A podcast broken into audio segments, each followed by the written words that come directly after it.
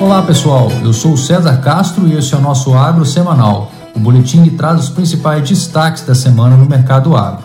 As chuvas desde o final do ano têm sido intensas em Minas Gerais, Goiás e no Mato Piba, causando problemas em diversas localidades, e a previsão para os próximos dias não sugere alívio. Já na região sul é a seca que preocupa, com perdas ocorrendo principalmente nas lavouras de milho, soja, pastagens e feijão.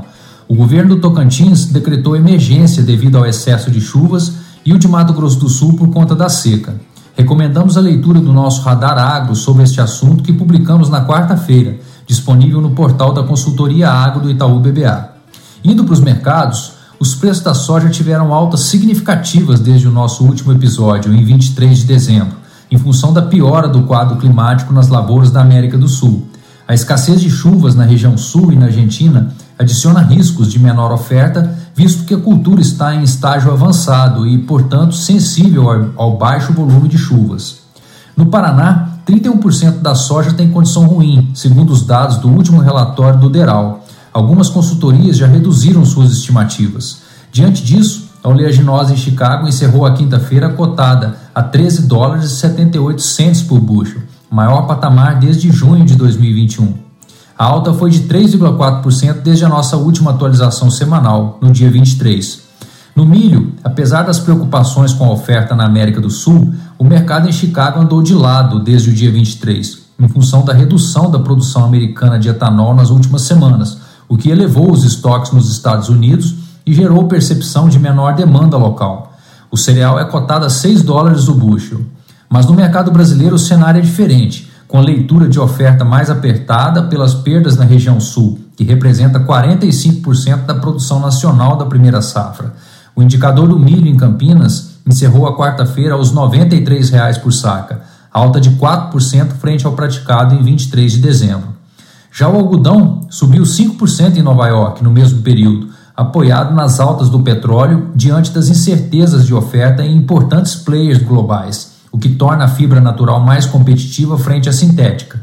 E o trigo em Chicago foi a mercadoria que mais sofreu desde o nosso último comentário, caindo 8% para atuais 7 dólares e 46 centes por bushel, em função das perspectivas de clima e a condição das lavouras menos desconfortáveis no meio oeste americano, o que favorece a oferta do ciclo 22-23. No café, o primeiro vencimento do Arábica em Nova York para março de 22 voltou a trabalhar próximo dos 2 dólares e 30 centes por libra-peso nesta primeira semana do ano, após ter acomodado um pouco ao longo da segunda quinzena de dezembro, ou seja, recuperando o patamar do dia 23. Além da recuperação em Nova York, o dólar também subiu, ajudando na formação de preços em reais, de modo que o preço ao cafeicultor brasileiro segue firme na faixa dos R$ 1.470 por saca, enquanto o conilon é negociado a R$ 830 por saca. No setor sucroenergético, os preços de açúcar em Nova York fecharam em queda de 5,5% na tela de março de 22, frente ao fechamento do dia 23, aos 18,2 centes de dólar por libra-peso.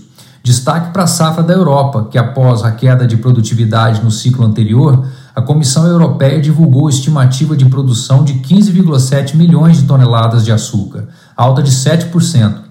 Na temporada anterior, a redução na produtividade das beterrabas foi causada pela disseminação do vírus amarelo por pulgões após a proibição do uso de neonicotinoides, que nessa safra está liberado em alguns países como uso emergencial. Já o etanol hidratado andou de lado com a demanda menor dos consumidores em consequência dos elevados preços nas bombas. As paridades entre gasolina e hidratado continuam caindo, porém ainda favorável para o combustível fóssil em todos os estados. Em São Paulo, por exemplo, a paridade chegou aos 77,3%, após ter alcançado em meados de novembro 82%. Do lado das proteínas animais, o boi gordo começou o ano em alta, com os frigoríficos buscando principalmente animais padrão China diante da boa procura para exportação e a oferta retraída. O indicador CPEA, que referencia o animal no estado de São Paulo, chegou nos 345 reais por arroba na quarta-feira, mas recuou para os 338 por arroba na quinta, alta de 3% desde 23 de dezembro, e com o ágio para o boi China variando entre 10 e 15 reais por arroba acima da referência para o animal padrão para o mercado interno. A carcaça casada também subiu no período, com destaque para o traseiro, que se aproximou dos 28 reais por quilo, 4% maior desde dia 23 e 26% acima do início de novembro.